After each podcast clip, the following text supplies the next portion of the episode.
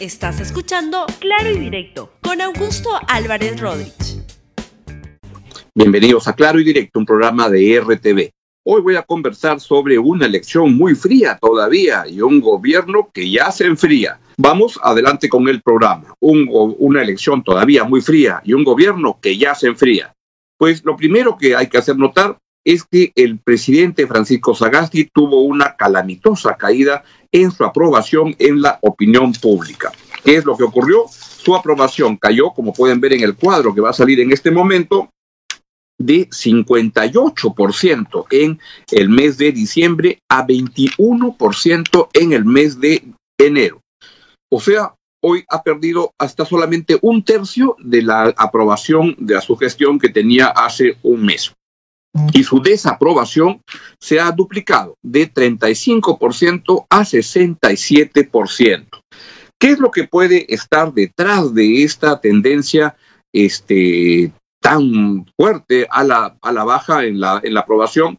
Está claramente la incomodidad y la molestia de la opinión pública, de la ciudadanía, por lo que está pasando con la pandemia la pandemia y que está afectando, estamos en una segunda ola y eso está vinculado además a el tema que la cuarentena decidida tiene eh, en, efecto eh, una consecuencia sobre los asuntos económicos de la familia, de las empresas, en la economía del país y esto genera un combo en el cual hay por un lado, el tema lógico de la salud y las muertes y los contagios, y por el otro, la falta de dinero en los bolsillos que va junto con eso, con las medidas para poder enfrentar esta situación tan, tan compleja. Esa es la situación ahora del gobierno del presidente Sagasti.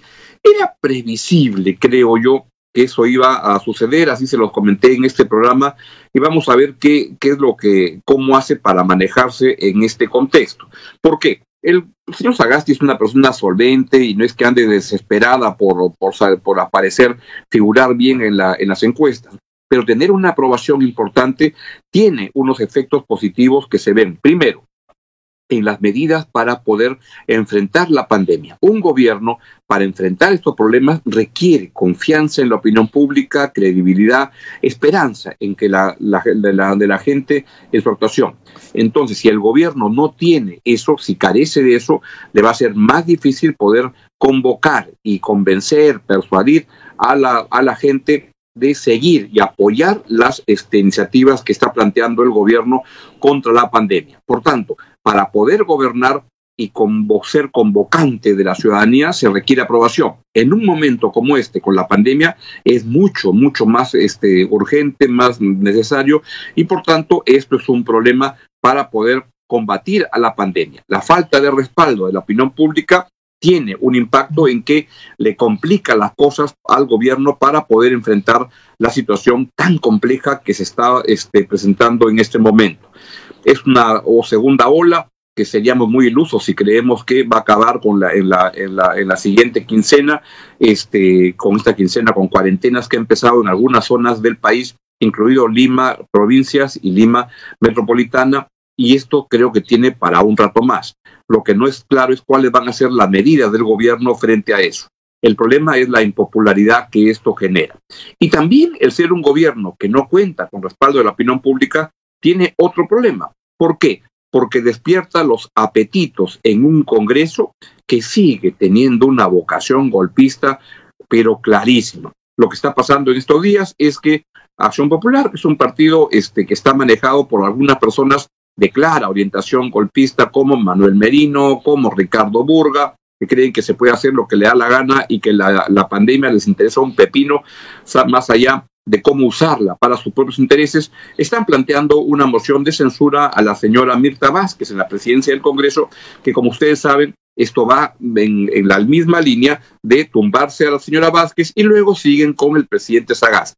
Si el señor Sagasti tiene poco respaldo en la opinión pública, esto despierta los apetitos de estos este, especímenes que hay en el Congreso y le hace más difícil al presidente Sagasti defenderse frente a estos embates inaceptables. Por tanto, acá hay un primer problema porque lo más probable es que la aprobación al presidente Sagasti no se vaya a recuperar, salvo que la vacuna llegara con mucha fuerza en el primer trimestre y que esto este, generara un nivel de, tranquilidad en la opinión pública. Pero al mismo tiempo, ¿cómo hace un gobierno con poca credibilidad porque eso va vinculado a la pérdida de aprobación, cuando hay un 48%, o sea, la mitad de la opinión pública, según una encuesta de Ipsos de hace un mes o de hace unos 15 días, que no quiere vacunarse. Entonces, un gobierno para convencer a esa mitad del país que no se quiere vacunar, tiene que tener confianza, credibilidad. Al no ser muy popular, esto complica las cosas. Capítulo 1, eso es lo que pasa. Entonces, el gobierno del señor Sagasti se está enfriando. Vamos ahora a una elección que no calienta y que anda bastante fría, y que es la elección a la presidencia del Congreso. ¿Qué es lo que tenemos? Pongamos el cuadrito. Lo que tenemos es que el señor George Forsyth sigue encabezando la intención de este voto con una intención de voto de 13.3%, que es un poquito menos que el mes pasado. Ha caído con respecto a 14.1, que es una caída de 1.4 puntos porcentuales con respecto al pasado. Y luego se ven una pachurra. Yo veo ahí una, una gran cantidad de, gente en el segundo puesto, donde está Verónica Mendoza con 8.2 hasta este Julio Guzmán con 4.6 y más ahí abajo están Ollantumala, Denise Salaverdi con 2.5. Hay una parte de la encuesta que es el margen de error y eso significa 2.8 puntos porcentuales. Ojo, no, no, no confundan porcentaje con puntos porcentuales. Y esto lo que indica es que a cada número que sale en esta encuesta, ustedes deberían sumarle la posibilidad de que sea 2.8 por encima, 2.8 por abajo. Así la cosa, lo que hay es que en verdad, este, en ese segundo puesto puede estar cualquiera. Lo que está ocurriendo ahora es que Verónica Mendoza ha caído un punto porcentual o algo así con, respecto al mes previo, pero sigue segunda. Y en cambio lo que tenemos es que en algunos casos, como el de Julio Guzmán, se ha tenido una, una fuerte caída de 9.1 a 4.6, o sea, ha perdido casi la, ha perdido la mitad de su votación en este mes, en este último mes. Así están las cosas en esta encuesta, pero como les digo, está presentada para que se presenta como para que cualquiera pueda despegar una, la sorpresa mayor ha sido la de John Gilescano, que se ha ubicado en este tercer puesto, pero digamos que ha entrado al pelotón de, este, no estaba antes, ya lo está. Vamos a ver cómo sigue avanzando su carrera. Mi impresión es que la, la preocupación de la opinión pública en este momento está claramente en el tema de la pandemia, en el tema del trabajo. Y es por ahí que van las cosas. Y la elección no genera mucho interés ciudadano. Hay una encuesta que este, refleja es bien preocupante porque refleja que la gente no cree, más de la mitad de la, de la, de la población, creo que 52%, cree que la elección no ayudará en nada para poder enfrentar los problemas del país, incluyendo la pandemia. Por tanto, no hay mucha ilusión, no hay mucha esperanza por parte de la, de la gente y así va, vamos a esta elección, con un gobierno que se enfría y con una campaña electoral que está, la verdad, muy, muy fría. Y lo último que quería presentarles, el último cuadro, es el de las candidaturas al Congreso.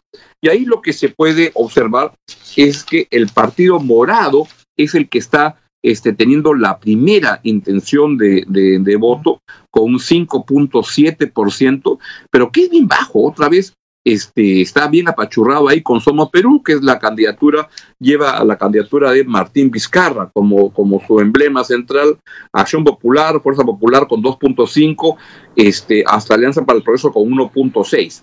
La verdad es que es muy, muy baja la intención de voto, la gente no le está prestando atención a este voto por la elección al Congreso, no le está prestando la, la interés en verdad a la campaña electoral en su conjunto. ¿Por qué?